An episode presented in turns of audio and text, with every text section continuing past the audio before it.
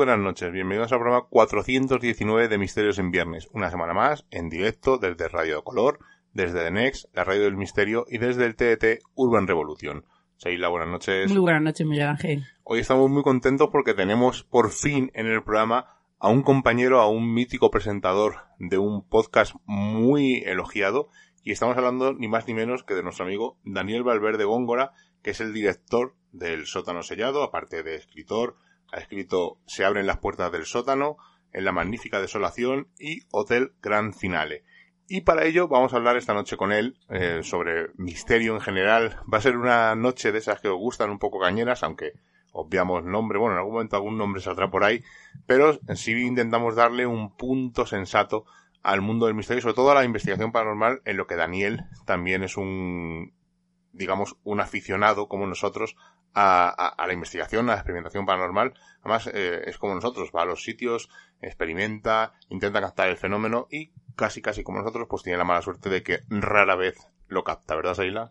Sí, además eh, yo quería iba a hacerlo al final, pero casi lo voy a poner de presentación porque quería darle las gracias por hacernos sentirnos tan bien y sobre todo que no estamos tan perdidos en el camino, porque a veces como tú bien dices, pues parece que nos encontramos, que no encontramos nuestro sitio, que nuestras opiniones al final van en contra de las de casi todo el mundo y, y uno a veces pues está a punto de tirar la toalla y como vuelvo a repetir, ¿no? Que estamos un poco perdidos y esta noche, en este ratito, nos vamos a encontrar y sobre todo con esas reacciones y con esas actitudes y también con, con esas explicaciones y, y, convicciones que tiene, que tiene Daniel. Pues antes de pasar a hablar con él, pedirle disculpas porque se va a quedar corto, en 50 minutos que va a durar la charla más o menos, no tocamos todos los temas que nos gustaría tocar, pero no descartamos que en un futuro, si Daniel acepta la invitación, pues que vuelva aquí a Misterios en Viernes y charlemos sobre el mundo del misterio.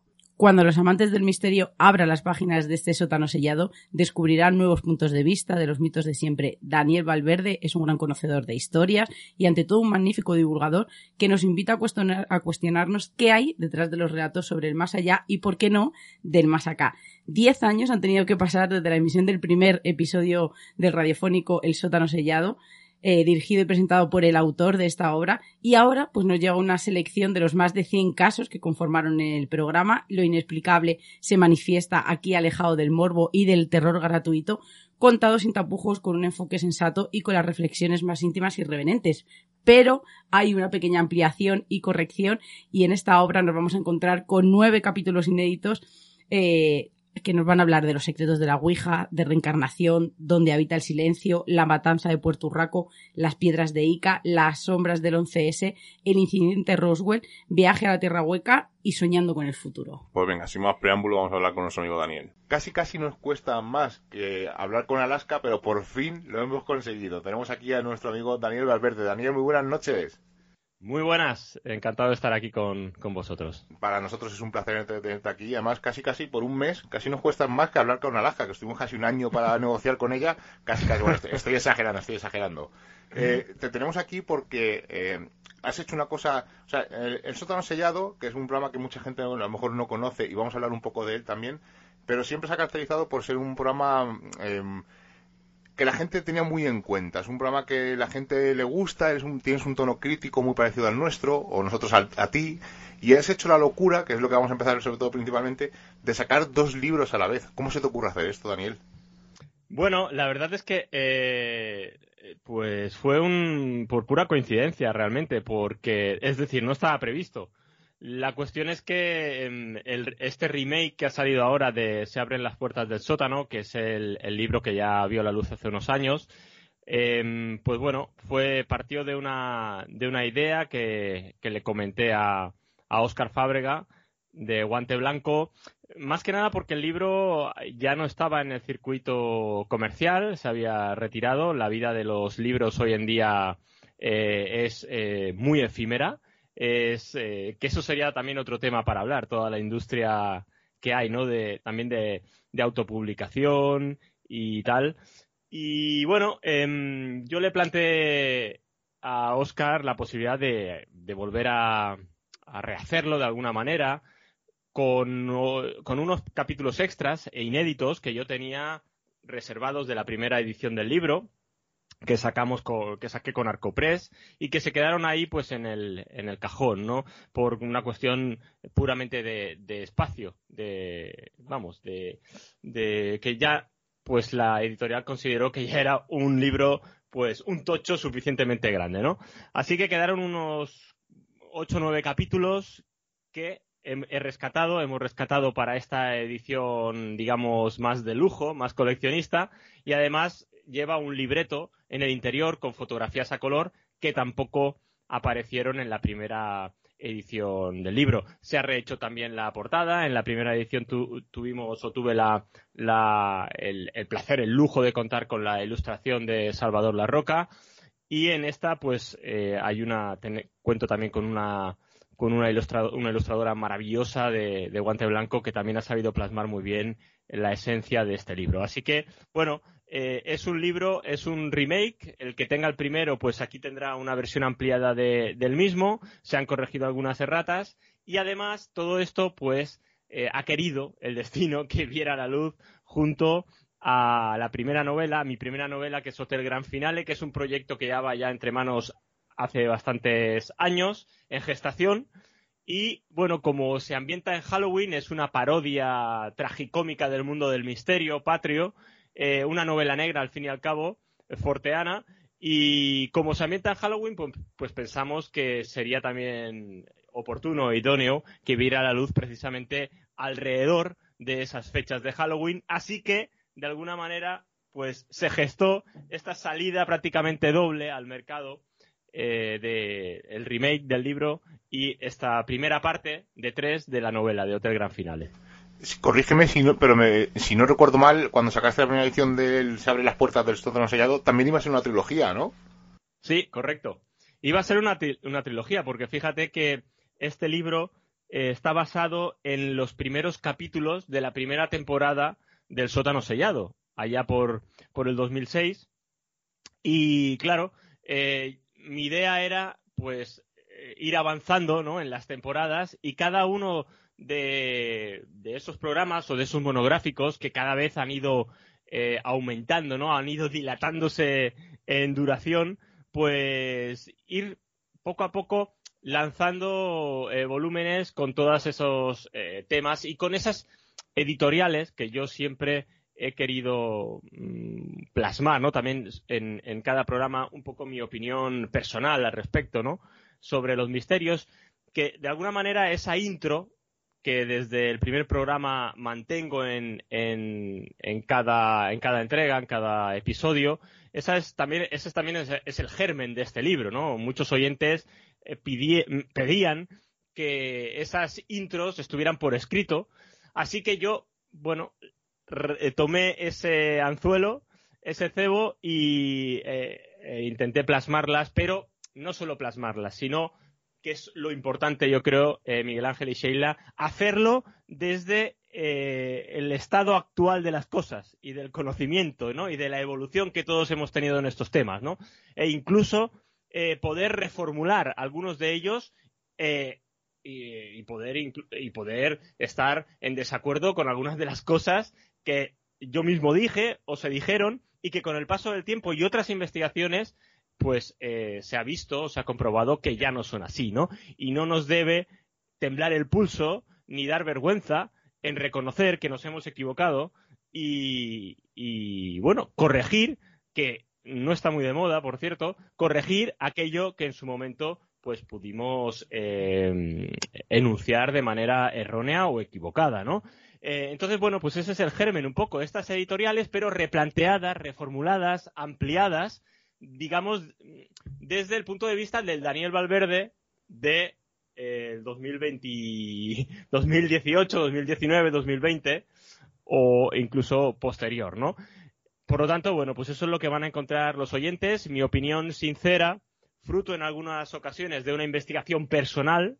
Eh, hay algunos episodios que emergen eh, de una opinión, de una investigación personal que he vivido en primera persona y hay otras que se basan en una recopilación y en una investigación un poco pues de forma más indirecta, ¿no? En base a también a lo que han investigado otros, siempre aportando documentación eh, rigurosa, ¿no?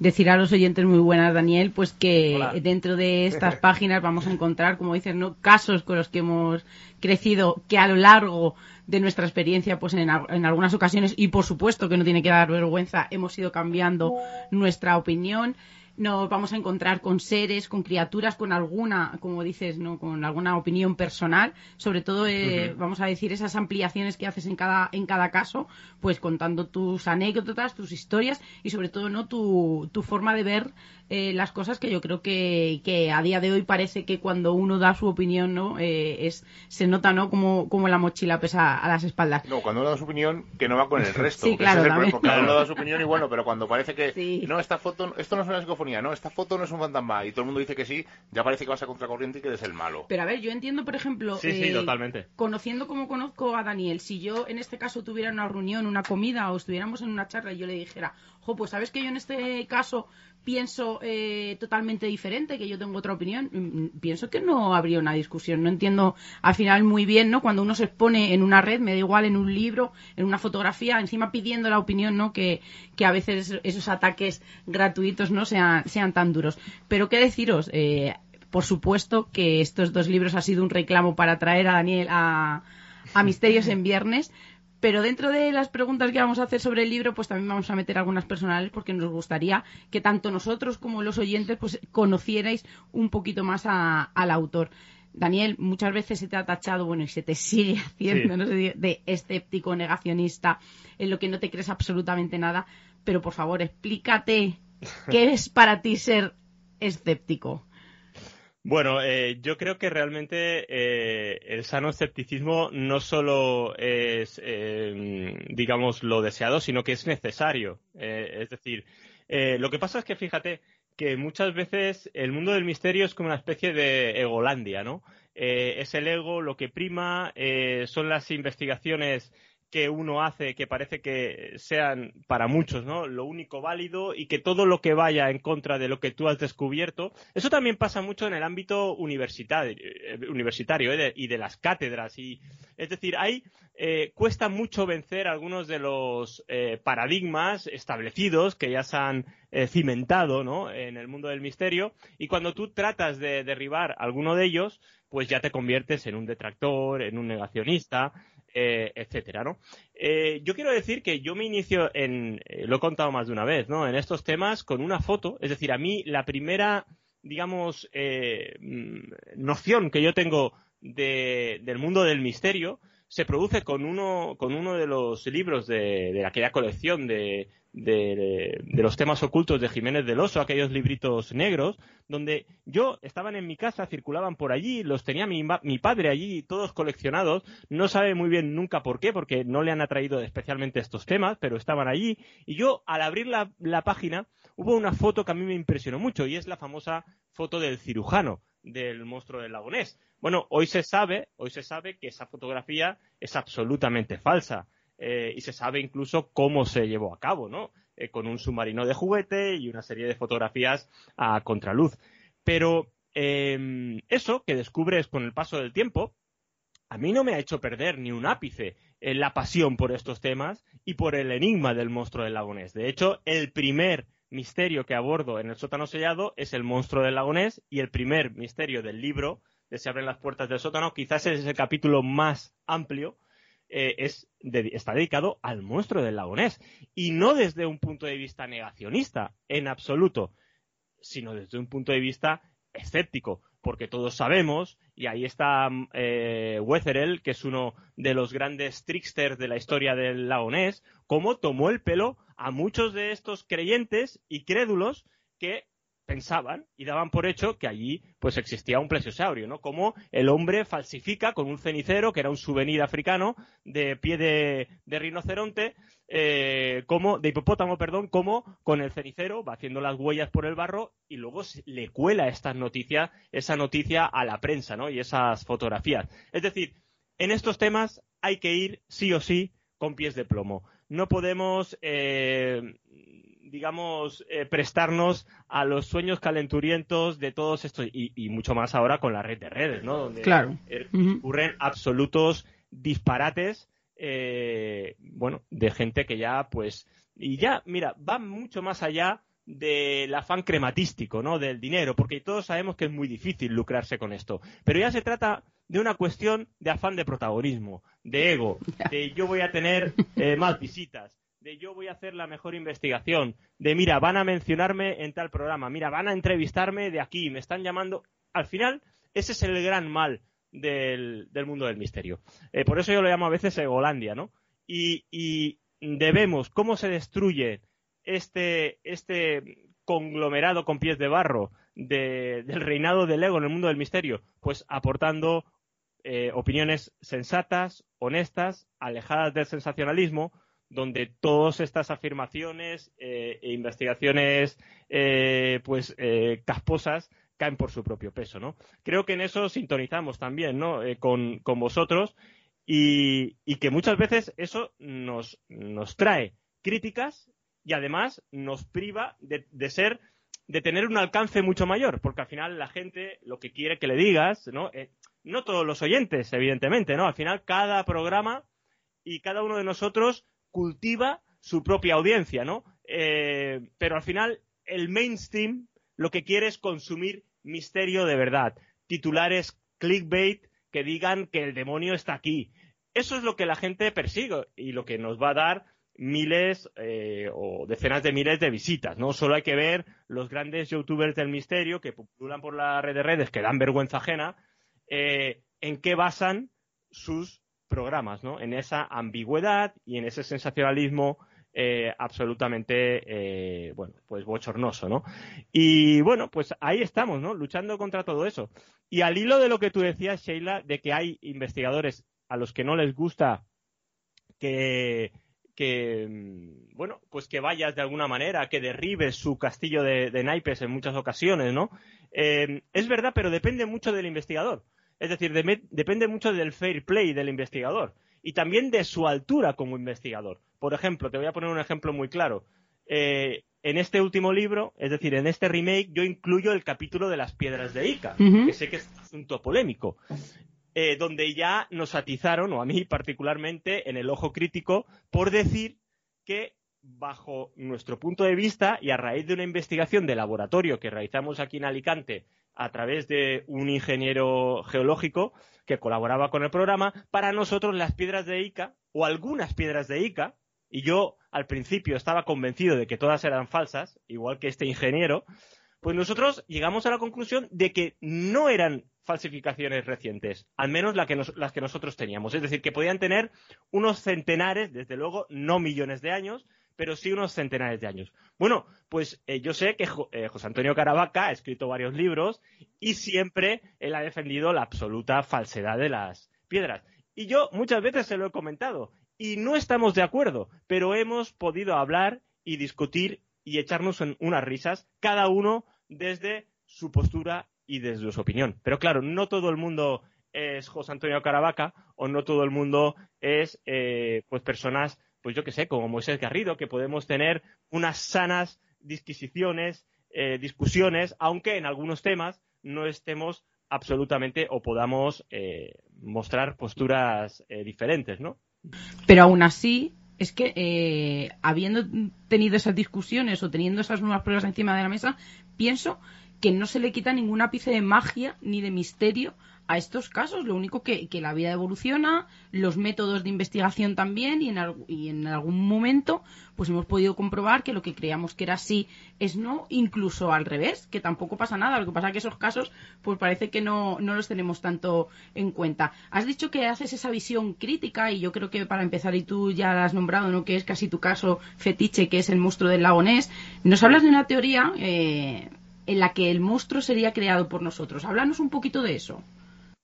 Sí, bueno, al final, al final eh, hay un libro ahora eh, muy bueno que ha, que ha aparecido mm, que se titula precisamente Así creamos eh, monstruos. de Cabria, sí. De Cabria. De Cabria que precisamente habla desde un punto de vista antropológico, muy pues, sociocultural, cómo se han ido engendrando parte de estas criaturas, ¿no?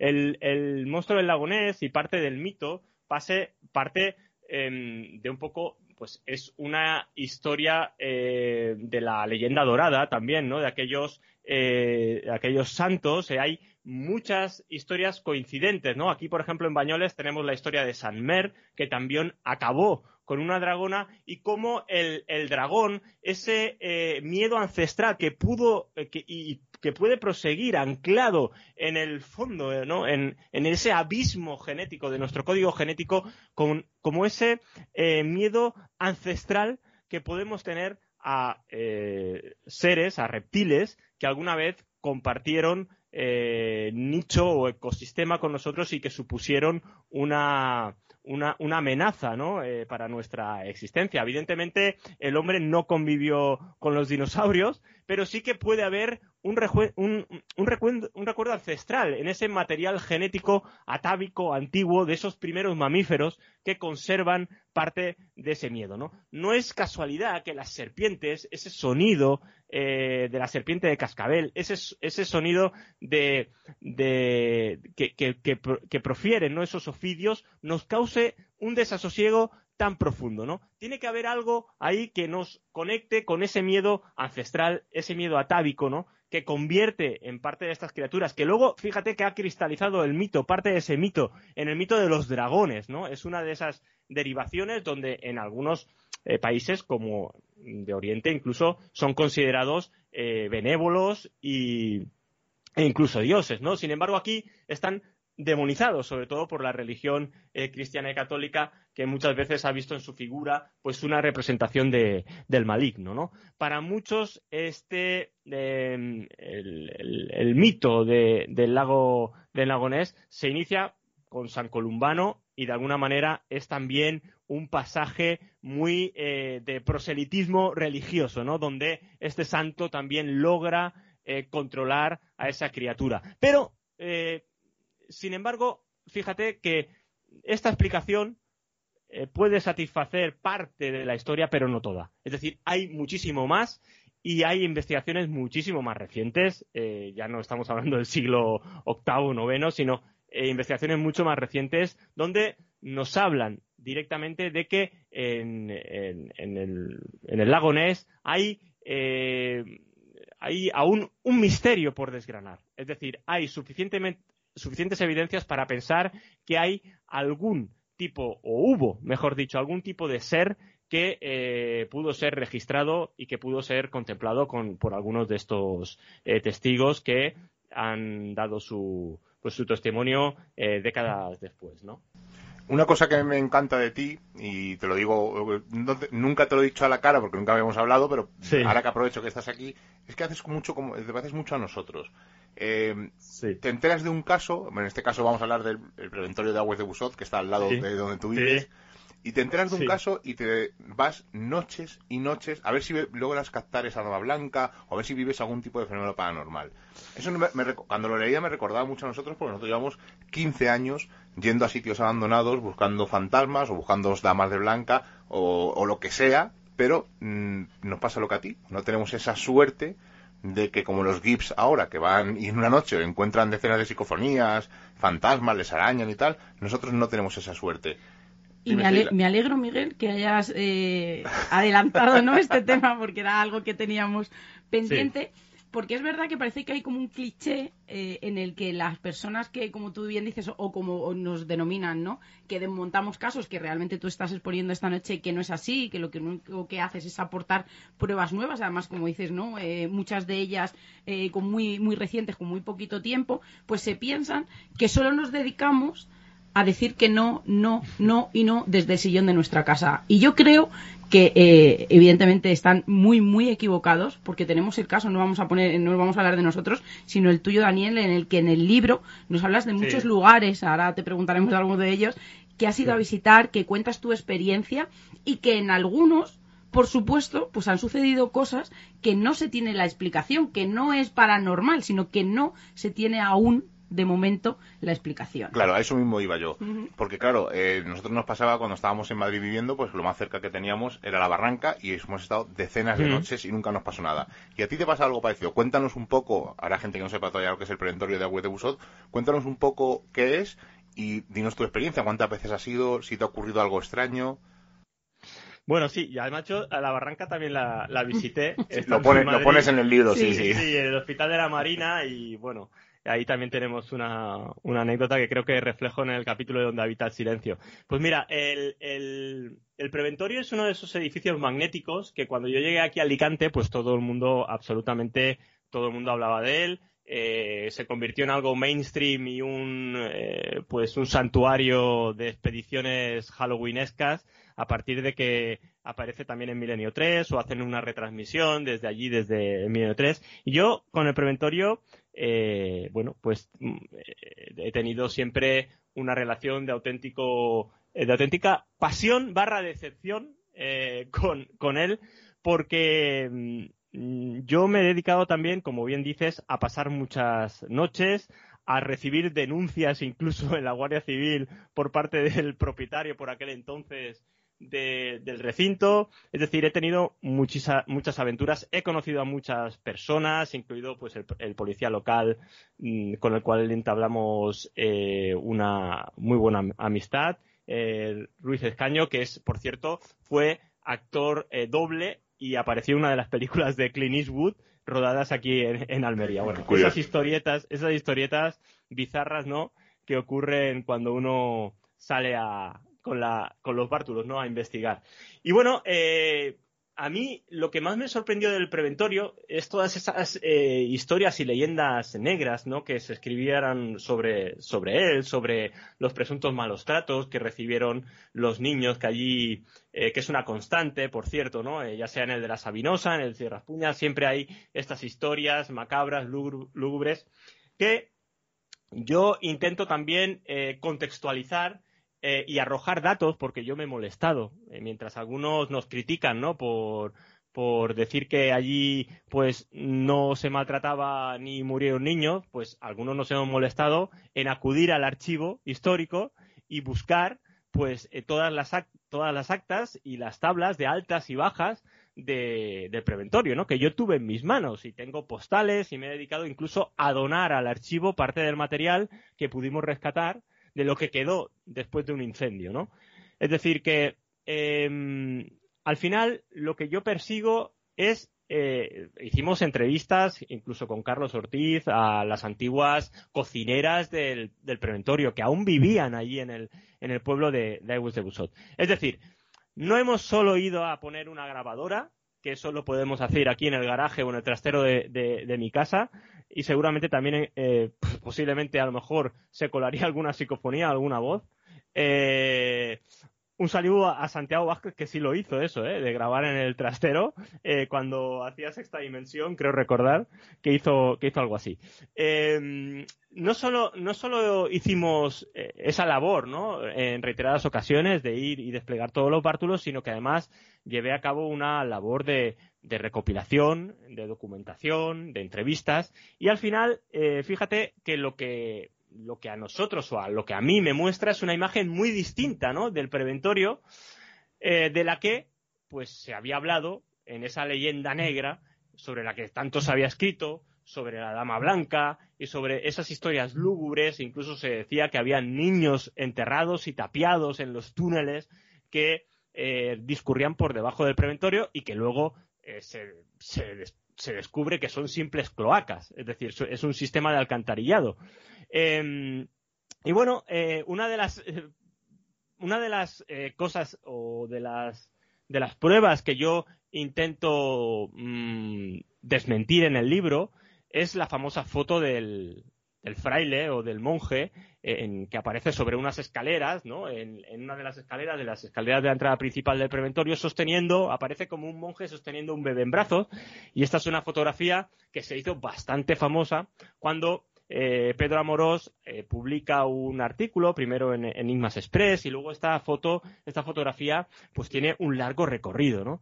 Eh, yo analizando, estando en el lugar y viendo la fotografía, pues yo llego a la conclusión de que eh, se trata de una, de una simple pareidolia entre las luces y las sombras, porque la fotografía se lleva a cabo con eh, una larga exposición y eh, lo que aparece es el rastro de la linterna o de una antorcha que llevaban y la sombra que proyecta esa persona que va subiendo por las escaleras y que al final da la impresión de que es una efigie humana lo es porque realmente parte de la sombra eh, emana de, esa, de ese persona o de ese colaborador que estaba subiendo las escaleras.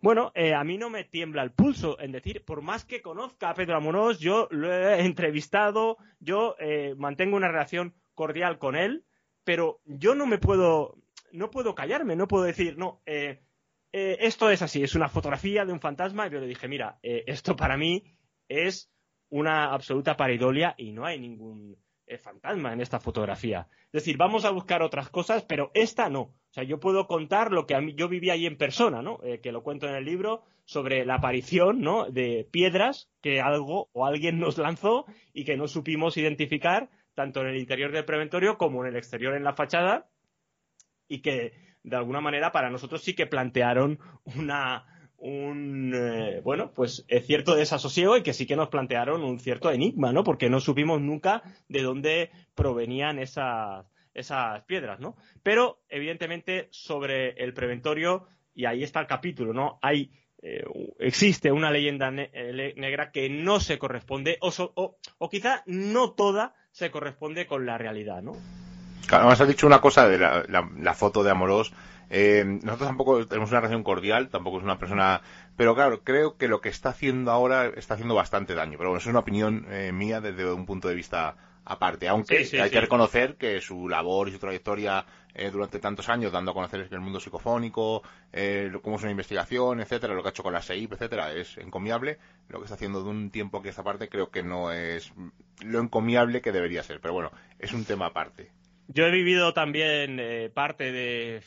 Es que, claro, daría para otro programa, ¿no? Porque yo también viví en su momento parte de las aventuras de la SEIP en la Casa Nueva de las Caras. Yo lo viví en primera persona. Yo estuve eh, alguna noche en la Casa Nueva de las Caras grabando eh, y puedo dar fe mm, de que, bueno, yo tengo una opinión muy personal de, de la SEIP. Para mí no era una para mí no es una asociación una sociedad eh, seria. Eh, para mí, mm, bueno, presentaba muchísimas lagunas y, vamos, yo eh, lo que vi allí, ¿no? pues para mí construye una visión muy distinta de la que pueden tener muchas personas, ¿no? de la de la seis. Pero vamos, que no me escondo de decirlo y, ya está, ¿no? Es, es, mi una opinión, es que, es totalmente respetable yo lo viví en primera persona y, al final yo em, cuando cuando yo mm, cuando empezamos en todo esto eh, bueno al menos eh, nosotros que empezamos en la era aún a caballo entre lo, analógico y lo digital era la época de los pues de la ingenuidad un poco de los carnets de investigador de de los chalecos de, eh de los chalecos multibolsillo de, de estas gorras y, todo esto, ¿no? Eh, empezaban a llegar, ¿no? Las noticias desde América que se compraba por eBay, de estos detectores de presencias, ¿no? Que eran aparatos de detección electromagnética, ¿no? Al fin y al cabo. Y todo esto, esta, esta época yo la viví, ¿no? Y, yo puedo, puedo dar fe de que yo viví cosas y, aventuras pantagruélicas, realmente, eh, cuando yo, eh, vinculadas a, a estas asociaciones, ¿no? A estas sociedades de, parapsicología y no solo, y no solo la SAFE, ¿no? Em, al final, el revisionismo de ese pasado es bastante cruel, ¿eh? Es cruel incluso con nosotros mismos y, es, y muchas veces en, en, la ingenuidad que mostramos y el no vernos ahora mismo identificados, ¿no? Con, aquel, con aquellos, con aquellas personas o aquel Daniel Valverde o aquel Miguel Ángel seguramente hace unos años o Sheila de hace unos años. Por supuesto. Además es que eh, lo estás diciendo muy bien. Yo creo que ahí está el problema, Daniel en el que no se echa la vista atrás y uno hace balance, igual que eh, se hace balance en otros aspectos de tu vida, parece que nos cuesta mucho más porque se está expuesto al público y sobre todo a ese a, ese querer eh, eh, estar juzgados constantemente. Y yo creo que ahí eh, está el problema de muchos de los casos de, de los que estáis hablando esta noche en el que no son capaces no de mirar atrás y hacer ese balance y como decías no poner esos errores. Dentro del libro no sabrás Daniel y fíjate iba a dejarla para el final de la última pregunta que te quería hacer esta noche pero nos hablas de cómo ha cambiado el mundo del misterio, de ser algo oculto, utilizado incluso para sembrar el miedo eh, en unas épocas ¿no? Eh, antiguas. hasta lo que estamos ahora mismo en la actualidad, que es un tema de mofa en algunos otros círculos, eh, pues eh, por supuesto no lejos de, lejos del nuestro, o un simple entretenimiento para muchos. ¿Qué es lo que ha ido ocurriendo? Bueno, eh, básicamente lo que ha ido ocurriendo es que también se ha visto un filón, ¿no? Un filón en, el morbo del terror, es decir, el show diría yo casi, ¿verdad? El terror, claro. Eh, eh, al final es puro entretenimiento, ¿no? Allí todos tenemos en la retina, ¿no? Las primeras imágenes de ese programa que al final luego se ha querido copiar, ¿no? Pero como una especie de eh, las copias han resultado ser, ¿no? Cuando han cruzado el charco, pues como eh, copias low cost, ¿no? Eh, chinorris de, Hacendado, que es ese programa de Ghost Adventures, de, de buscadores de fantasmas, donde ahí vemos ya una teatralización sensacionalista de las investigaciones, ¿no? De, campo, donde todos sabemos que la realidad mm, no se parece en absolutamente nada, ¿no? Entonces, eh, muchos tomaron ese, ese, esa manera de, investigar que verdaderamente eh, atraía a un público ávido de experimentar el terror, de experimentar, eh, era como, como una especie de, pasaje del terror. Estaba pensando justo en eso. Sí, es que verdaderamente, ¿por qué nos gusta? ¿no? Yo, a mí el primero, ¿por qué nos gusta entrar en un pasaje del terror que sabemos que vamos a experimentar eh, miedo, eh, pánico. ¿Por qué? Porque eh, el ser humano tiene un especial siente un especial magnetismo, ¿no? Un morbo especial por los por, el terror, por experimentar el miedo. además, si esto lo vinculamos con lo trascendente, como es decir, si ya damos un triple salto mortal y vinculamos toda esta fenomenología con lo trascendente, es decir, ya eh, no tenemos ni idea realmente, porque quien diga lo contrario miente, pero ya si lo vendemos como que el origen, la génesis de todo esto está en el más allá, en los fallecidos, en los muertos, incluso en los familiares de los que están allí, que están allí por nosotros, pues ya fíjate que es un combo perfecto para atraer a toda esta a todo este tipo de público y todo y todo tipo de personajes absolutamente dantescos que persiguen eh, bueno, que muchos son eh, gente que padecen auténticos problemas mentales. Es decir, es que es gente que no está bien, que necesita ayuda psicológica. Entonces, eh, incluso estamos lanzando un mensaje que puede ser muy inquietante y muy perverso para ellos y contraproducente. Es decir, hay que ir con mucho cuidado con estos temas porque no se, no se trata de un entretenimiento vacuo, no se trata de un entretenimiento de estar viendo un montaje de piezas Lego, no se trata de un, eh, de un entretenimiento de este tipo. Estamos eh, basando, eh, es decir, nos estamos basando en el misterio como una forma de entretenimiento con un alto poder de sugestionabilidad que muchas veces acaba, detona, en casos de suicidio, de, eh, de brotes psicóticos inducidos muchas veces por estas creencias infundadas, que además son falsas, que eso es lo más curioso, eh, y que ahora con la red de redes y con YouTube estamos potenciando y elevando a la enésima potencia. Es decir, alguien hablando en serio de, de la metodología o de unos equipos que vamos a utilizar en una investigación o una experimentación, mejor dicho, no tiene visitas. Pero si en esa, en, esa investigación o lo anunciamos como que eh, se capta la voz de Belcebú o en esta casa me tocaron el pelo y eh, aquí falleció, pues eh, la gente al final acude en masa. Y esto es un problema muy grave y para mí aún es más grave que personajes o personas que deberían dar ejemplo y que yo considero serias se presten a este tipo de espectáculos que para mí son bochornosos y que yo eh, nunca llevaría a cabo. Es decir, yo nunca llevaría a cabo uno de estos eh, espectáculos o, episodios que, que suponen un, pues eso, un, un foco de entretenimiento, pero entretenimiento eh, además basado en, una gran mentira. Es decir, una gran mentira que se está vendiendo como, una realidad. Y ese es el problema. Es decir, a mí me gusta leer una buena novela negra, ¿no? De crímenes. Pero no me presentes algo que sabes que es falso como algo, no me lo intentes colar como auténtico, ¿no? Que es la técnica y la táctica también que ha utilizado muchas veces JJ eh, Benítez, ¿no? Eh, esa ambigüedad mm, me repugna, no puedo con ella. Es decir, eh, vamos a ser claros, tenemos las herramientas hoy en día más que nunca para llegar al fondo de la cuestión. Hoy podemos tener en unos segundos, en un minuto, el resultado de un estudio científico, un paper publicado en Houston. no nos quedemos en la superficie y, sobre todo, no mintamos ni juguemos con la ambigüedad, ni sabiendo que se trata de algo perfectamente explicable. Claro, eh, habrá gente esta noche, Daniel, te aseguro que habrá gente que dirá, joder, si no han invitado a nadie, si está hablando Miguel, si es que está diciendo, eh, está, está diciendo Miguel lo mismo que dice Daniel, o Daniel lo mismo que dice Miguel. Al, final tenemos, eh, y, claro, y cuenta mucho lo que tú dices, ¿no? La experiencia, vas a los sitios, ves que lo que te están vendiendo en programas de radio o en programas de televisión no es lo que es realmente. Y claro, tienes dos opciones, o, como tú dices, sumarte al show, que en este caso mm, tanto tú como nosotros hemos decidido que no, o contar la verdad. Y evidentemente la verdad pues no le interesa a nadie.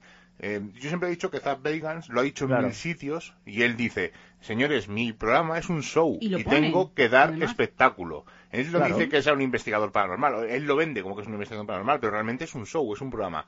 El problema es que la gente no sabe diferenciar eso, ¿no?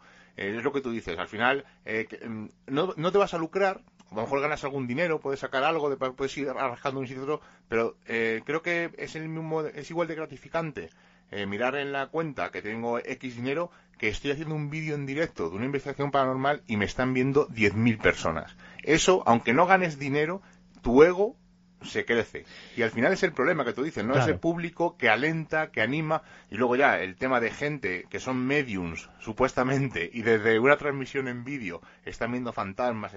Al final es una mezcla peligrosa, como tú estás diciendo. Es muy peligroso. Claro, porque no sabemos, no sabemos además quién hay detrás. Eh, ¿Quién hay detrás? tenemos una red como divulgadores, tenemos una responsabilidad muy grande al divulgar estos temas. No sabemos quién hay detrás, quién puede eh, eh, tomar parte de esas conclusiones o de esas escenificaciones como algo real para potenciar alguna vivencia que está viviendo en primera persona, obsesionarse y acabar en una espiral. o cometiendo eh, eh, exacto en una espiral porque se ha visto identificada y aunque eso realmente eh, no sea algo ni demostrado ni sea cierto pero para ella lo va a ser porque al final todo esto es muy de experiencias eh, subjetivas, es muy de, de, hechos indemostrables. Claro. Que, que solo tienen sentido cuando se narran en primera persona y cuando nosotros contamos esa vivencia. Cuando eso lo queremos trasladar de una forma objetiva al resto, eh, fracasamos. Y las investigaciones, vosotros lo sabéis, eh, las experimentaciones son aburridas, son tediosas. Efectivamente, correcto. Se pasa frío lo único que grabamos es eh, silencio, ruidos. El miedo de que venga alguien allí. Claro, alguien físico. alguien físico, exactamente. El que te esté metiendo en una propiedad privada. Eh, eh, el caerte, porque en la barranca hubo accidentes, incluso creo recordar que mortales. y eso, ese es el, esa es la investigación, o sea, esa es la experimentación. Sin contar el rollo y lo tedioso que es luego el análisis. Bueno, claro. Que es que, claro, luego, es que luego de esos vídeos que vemos, el análisis yo creo que en el 99,9 posterior no existe. Y de verdad te agradezco porque desde Misterios en Viernes, desde Exploradores del Misterio, nosotros siempre hacemos un montón de hincapié, por favor, que esto no es un juego, que es que es una problemática, que es que estamos en un momento en el que la salud mental no tiene la atención que debería. Eh, me refiero profesionalmente, que alguien que está detrás viendo, como tú dices, ese vídeo, se ve... Eh, empatizado, no empatiza con ese caso porque le falta su abuelo, porque le falta su padre y al final esa persona termina en una espiral que tú y ese show, como dices tú, no, termina siendo una obsesión, una manipulación en el que, como hemos podido comprobar en muchas de las ocasiones, ha acabado en muerte. Yo siempre digo, por favor, no nos tomemos las cosas a la ligera, que no es tan fácil, que, cuando alguien de verdad ha sufrido una experiencia fuera de lo normal, eh, no suele ser casi nunca o en pocos casos gratificante, que al final eso te, causa un trauma, que le das vueltas durante mucho tiempo, que al final condiciona tu vida, que esto no es tan maravilloso como, como en algunas ocasiones, incluso a lo mejor eh, hemos cometido el error de, de, hacer pensar o de hacer ver que todo no eh, es súper bonito que ojalá todos tuviéramos esas experiencias y no es así. Y yo siempre, de verdad, desde aquí eh, vuelvo a reiterarnos en, el que, por favor, que todo esto es una problemática en el que hay gente que necesita ayuda y que se enlaza en este tipo de shows y al final termina perdiendo. Claro. Eh, fíjate que el problema es que, eh, y hoy en día más, ¿no? Con el acceso que tenemos a todos los medios de divulgación, sobre todo eh, Internet, ¿no? Donde se ha democratizado mucho y esto también tiene, pues, mm, algunas ventajas y también inconvenientes. Fíjate, eh, Miguel Ángel, que aquellos que ya no estén, aquellos oyentes que ya no estén de acuerdo con nuestro mensaje, nuestra forma de, reflexionar o de pensar ahora mismo, al estar afirmando todo esto, ya no estarán escuchando eh, en este momento del programa. Es decir, la gente solo quiere oír aquello que es el, sesgo de confirmación, ¿no? Eh, solo quiere oír y cuando tú solo quieres oír y ser partícipe de una determinada corriente, de unas determinadas opiniones, te olvidas del resto. Del resto. Yo, eh, mira, hay, hay, un capítulo que he incluido también en este, en este libro, en este remake, que es el de Secretos de la Ouija. Y cuando los, los lectores, ¿no? O gente me ha dicho, oye, he acabado, yo temía a la Ouija porque he visto películas, me han hablado de que si el Lucifer, las tijeras han salido volando. Y yo, cuando he acabado de leer el capítulo, a mí no me ha dado miedo, más bien risa. Digo, pues mira, digo, digo, eso es lo que yo he experimentado de forma sincera y honesta eh, con el tablero, que lo habré hecho en centenares de ocasiones, en muchos lugares, en casas, con Paco Azorín, eh, y lo que yo he vivido está muy alejado de lo siniestro. Entonces, ese es un buen ejemplo de el estigma que llevan parte de estos misterios o enigmas y luego la realidad que uno experimenta cuando eh, se acerca a ellos. Entonces, eh, por mucho que nosotros, y esto es algo, es una batalla perdida, por mucho que nosotros digamos, o que yo en este caso diga, la Ouija es un instrumento eh, muy válido para obtener eh, criptoinformación, cierta información que no sabemos de dónde proviene. Yo no creo que sean fallecidos, mi experiencia es otra, pero sí que creo que es como un oráculo, una especie de oráculo de Dilogun que obtiene información, ya sea de nuestro subconsciente, ya sea de una especie de, de mente colmena, pero que hay información muy interesante y que es digna de estudio. Y fíjate si es digna de estudio que cátedras de parapsicología que estudiosos se han dedicado a estudiar la Ouija de forma seria y rigurosa con experimentos de doble ciego. Claro. Hay mucho, ¿no? En mi libro cuento algunos de ellos. Desde la psicología. desde la psicología. Y algunos han fracasado, es decir, algunos han sido incapaces de explicar por qué se producen en ciertas condiciones comunicaciones coherentes y que aparentemente nos eh, dan una información que nadie de los presentes, de forma voluntaria, está ofreciendo, ¿no? Eh, por lo tanto, eh, la Ouija para mí no es una puerta al infierno, no es una puerta para hablar con los fallecidos, con Satán o con el séquito de, diablos Pokémones que hay por allí, sino que eh, para mí es un instrumento, es un misterio que hay que seguir investigando, porque creo que auténticamente hay algo enigmático, hay algo que aún no está explicado en ese mecanismo eh, de, la Ouija y otros oráculos, ¿eh? no solo la Ouija, la Ouija es una manifestación más, pero sí que, eh, evidentemente, yo dejo la puerta abierta ahí en el capítulo de que es un misterio para mí que tiene, que es, que debe de seguir siendo investigado y que yo para él no tengo una, una conclusión ni una respuesta satisfactoria, ¿no? Desde el primer momento sabía que 50 minutos se nos iban a quedar cortos. Porque yo también, yo también. tenemos mil preguntas y mil, y mil historias que nos tendrías que contar. Habrá que hacer una segunda parte. cuatro, páginas tenía yo para preguntar. Seguramente, pero quiero eh, hacerte esta última pregunta porque habrá gente, hemos hablado del sótano sellado un montón de veces durante el programa y habrá gente que no sabe lo que es. Dinos dónde se puede escuchar y cómo surgió el sótano sellado así brevemente. Bueno, el sótano sellado, como ya te digo, es un programa que surge de las cenizas de, lo analógico allá por el 2006 y llevamos ya pues casi más de 12 años eh, con algunos parones eh, adaptándonos también a nuevas tecnologías y cada vez, pues digamos, metamorfoseando en lo que somos hoy ahora. Es decir, eh, presentando monográficos de muchas horas de duración sobre un tema del que nos informamos, del que investigamos, del que incluso llevamos a cabo entrevistas a nivel internacional, con doblaje. Es decir, que cada vez más empezamos con un programa semanal, ¿no? En, emisoria, en emisoras locales eh, y poco a poco eso ha ido metamorfoseando a monográficos ya en formato podcast de bastantes horas de duración. Actualmente estamos en Spotify y, esa es la actual plataforma, ¿no? Luchando también con algunos inconvenientes. Durante la pandemia eh, nos, mm, por petición popular, eh, el sótano tuvo una versión vía YouTube, ¿no? Que fue SS Quarantine que dio lugar a un formato que aún mantenemos y es el de directos que periódicamente también llevamos a cabo desde el canal del sótano sellado en YouTube, pues eh, en una tertulia en tiempo real donde los oyentes también pues eh, van ahí comentando, van preguntando, que es una de las cosas que eh, echábamos de menos, ¿no? O se echa de menos en el formato en diferido. Del sótano sellado, que son grandes producciones, pero todo digamos, enlatado, ¿no? Eh, en, diferido. Y con ese Quarantine, eh, contradiciendo también a todos los que decían que no éramos capaces de hacer radio en directo, ¿no? que ya también surgen... Te desafiaron. Eh, surgen, esos haters que al final en la red de redes hagan lo que hagas, lo hacen mal, ¿no? Es curioso, ¿no? Se, se abren debates absolutamente absurdos.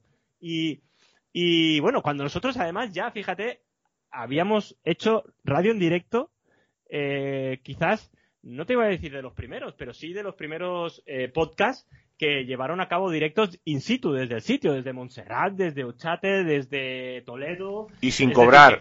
y sin cobrar. Y nos hemos movido bastante por la, exacto, por la geografía, ¿no? Málaga eh, y otros tantos lugares. Ya, ya habíamos hecho radio en directo, pero bueno. así, pues también para que cerraran la boca aquellos que decían que no sabíamos hacer radio en directo, que todo era un montaje, ¿no? Como Billy, un poco a los Milli Vanilli, pues llevamos a cabo el SS Quarantine y bueno, esto es el sótano sellado, el último monográfico episodio que hemos lanzado. Se, eh, se titula Nadie sabe, son más de 12 horas del programa y hablamos de esas extrañas desapariciones que eh, Paulides, que es un investigador eh, americano, pues ha, ha reflejado en sus libros Missing 411, David Paulides, y analizamos en el sótano sellado ¿no? todas esas extrañas desapariciones en los parques naturales, eh, en más lugares, pero sobre todo en los parques naturales americanos y canadienses. Bueno, pues recordar a todo el mundo que tiene a la venta, se abren las puertas del sótano, Hotel Gran Finale, en la magnífica desolación, que también es muy recomendable y ha sido un placer tenerte aquí en Misiones en Viernes, David, Daniel, perdón. Espero volver a charlar contigo pronto porque íbamos a empezar a hablar del libro, pero al final ha empezado a surgir, yo me lo, me lo esperaba, que iba a empezar a surgir cosas de esas, de investigaciones, experimentaciones y sabía que se iba a hacer corto. Pero bueno, ha sido un placer. nunca habíamos hablado además, ¿no? No, no, es la primera vez. No, la, primera, vez, fíjate. Que vosotros también lleváis un montón de años. Eh, además, un poco, como decías, ¿no? En la misma línea un poco eh, del nuestra, ¿no? Del sótano sellado, ese sano escepticismo y esa honestidad, ¿no? Que yo creo que se merecen los, los oyentes. Y es curioso, ¿no? Que no hayamos coincidido, así que yo espero que esta sea la primera de, de muchas veces que podamos charlar y llevar a cabo alguno de estos crossovers. Seguro, y además alguna, cuando vayamos a Alicante, una cervecilla mínimo tiene que caer, o sea que... No, no, más de una, claro que sí. Daniel, ha sido un placer tenerte aquí en Un abrazo, amigo. Un abrazo, Un abrazo. Hasta luego, gracias. Lo hemos dicho, se queda corto, se nos quedan muchas cosas en el tintero, pero eh, al final ya sabéis que estamos limitados por la hora, eh, pero no descartamos en un futuro pues eh, hacer algo o incluso yo se, lo he dicho muchas veces a Seila, pasa es que Seila no quiere eh, tenemos el, el, canal de Twitch de Misterios en Viernes ahí parado. Eh, lo tenemos registrado a nuestro nombre para que no lo cogiera nadie, porque últimamente hemos visto un par de cosas un poco extrañas que ya comentaremos más adelante cuando esté todo cerrado. Pero eh, no descartamos en un futuro, pues a lo mejor hacer alguna charla así, la de juntarnos así unos pocos, como hicimos con Félix hace un par de semanas, o con Daniel, pues juntarnos y a lo mejor estar un ratito más charlando. No sé, lo vamos a valorar y tendréis que convencer a Seila más que nada, porque sabéis que la que no quiere salir en imagen más que nada es Seila. A mí me da igual porque soy feo eh, en vivo, pues en, diferido también lo soy. No, pero no es cuestión de estética, es eh, algo que tengo una barrera dentro que, que, sé que es solamente dar un paso. Además, la gente del trabajo se queda totalmente alucinada cuando digo, es que no soy capaz de hacerlo muy poquitas veces cuando son amigos que nos los piden expresamente y, y no me importa. Y al principio lo paso mal, aunque luego no lo parezca, pero sí que, sí que es algo que, con lo que no me, con lo que no me encuentro a gusto. Además, fijaros lo que voy a contar. En mi trabajo, por supuesto, sabéis que trabajamos en comercio, hay megafonía, pues llevo 22 años trabajando en el mismo sitio y no lo vais a creer. Nunca he hablado por el micro para llamar a ninguna cajera, ni a ningún reponedor, ni a ningún jefe, porque soy incapaz de hablar por el micro. Y la gente dirá, no me lo puedo creer. Pues sí, son de estas cosas que te pones la barrera que no sabes muy bien por qué y que no eres capaz de, de avanzar decir de Daniel que yo creo que ha sido una conversación muy, muy, muy interesante. Como bien dices, se nos han quedado muchísimas cosas en el tintero y por supuesto que en algún tema en concreto le traeremos porque me gusta mucho su forma de no solamente de expresarse, de divulgar, sino también su pensamiento y vuelvo a repetir, ¿no? Que, que gracias a esta hora hemos estado un poquito más dentro del camino. Sí, coincidimos en muchas cosas con él, tenemos una perspectiva parecida del mundo del misterio y además eh, no habíamos conseguido hablar con él nunca, lo habíamos intentado varias veces y por temas de hoy no puedo yo, hoy no puede él, eh, temas de agenda, pues al final nunca habíamos conseguido y por fin lo hemos conseguido. La semana pasada estuvimos hablando, pues eso, ocho años de Misterios en Viernes, eh, cambiamos el logo, eh, que por lo que hemos visto en general a la gente le ha encantado, un trabajo excelente de nuestro amigo Lázaro Toten, y pues dar las gracias tanto a Miguel Ángel Quero, a Félix Friaza, a Miguel Ins, a Luiso Argonauta, a MCMC, a Rafa Martín Santiesteban, a Arpía Channel, a Marcano y a nuestro amigo Miguel de Miguel, pues por las felicitaciones que nos habéis puesto en iVox. En general a todo el mundo el logo les ha, les ha gustado. Ha habido gente que quiere comprar la camiseta, ya dijimos que eso fue un regalo que nos hicieron eh, y que no tenemos idea, o sea, no tenemos perspectiva de vender merchandising, o sea, es una cosa que descartamos desde el minuto uno porque no queremos en ningún momento lucrarnos con Misterios en Viernes, lo que queremos es hacer un programa, pasárnoslo bien y disfrutar y hablar de misterio y de evadirnos del mundo normal durante una hora hablando pues de cosas de misterio, entrevistas, charlas, etcétera. Así que de momento eh, y yo creo que no, eso, eh, descartamos vender merchandising, ¿no, Seila? Sí, además lo quise aclarar porque en el momento que estábamos contando nuestro gran regalo que nos habían hecho Rubén y, y, Vanessa, pues me asaltó, ¿no? Para dejarlo claro que no era merchandising, no es por tema de egocentrismo, de que solo quiera ser nuestro logo, de que solo llevemos nosotros, además estamos muy contentos porque la gente quiera llevar el logo de Misterios en viernes, pero sí que es verdad que no es algo que no que descartamos y que no, no tenemos ni siquiera en el, pensamiento. No es como lo de Twitch que anda ahí por el aire, esto no. Bueno, de momento ya decimos que tanto, incluso tazas me llegaron a decir, o, una vez hicimos un llavero de exploradores, pues, se lo regalé a Seile y a Rubén eh, por, no recuerdo bien exactamente por Navidad, qué. Navidad creo que fue. Y hubo gente, ah, yo quiero uno, quiero uno. Eso son cosas que hacemos pues, un poco para nosotros. Pues, eh, a ver, evidentemente llevamos todos las mismas camisetas cuando vamos a explorar, o normalmente llevamos todas las mismas camisetas, la equipación, porque a la hora de si viene la policía o viene algún vigilante o algo, pues mm, no es lo mismo ir todos, cada uno de su padre y de su madre, que ir todos con la misma camiseta, decir, donde, donde hacemos un programa de ministerio, que tenemos un grupo de experimentación, ya no que pertenecemos a ninguna sociedad, porque no vale lo mismo decir que perteneces a una sociedad que no, porque al menos te van a abrir puertas por pertenecer a una sociedad de parapsicológica, pero por lo menos que vayan, que vean que vamos informados, que no vamos a vandalizar. Entonces es un poco en cuestión de estética, no por fardar ni por nada. No, yo estoy muy agradecida, ya os digo, ¿no? Pero que aunque no llevemos todas las camisetas, pues seguís siendo de la, de la familia de Misterios en Viernes y es algo, la verdad, que, que han quedado muy chulas. Y si vierais la pegatina del coche, os quedaríais aún más sorprendidos. La subiremos a redes próximamente. Así que nos marchamos, Seila. Nos vamos hasta la semana que viene. Buenas noches. Muy buenas noches. Como ya hemos pasado el umbral mágico de la medianoche y nos reclama el misterio, nos ocultamos nuevamente en nuestras guaridas a seguir con nuestra vida mundana. Y la próxima semana nos volveremos a encontrar con nuevos temas del misterio, los cuales no revelaremos en su totalidad, porque recordad, estáis escuchando en Radio Color, en Edenex y en Urban Revolution Misterios en Viernes. Hasta la semana que viene.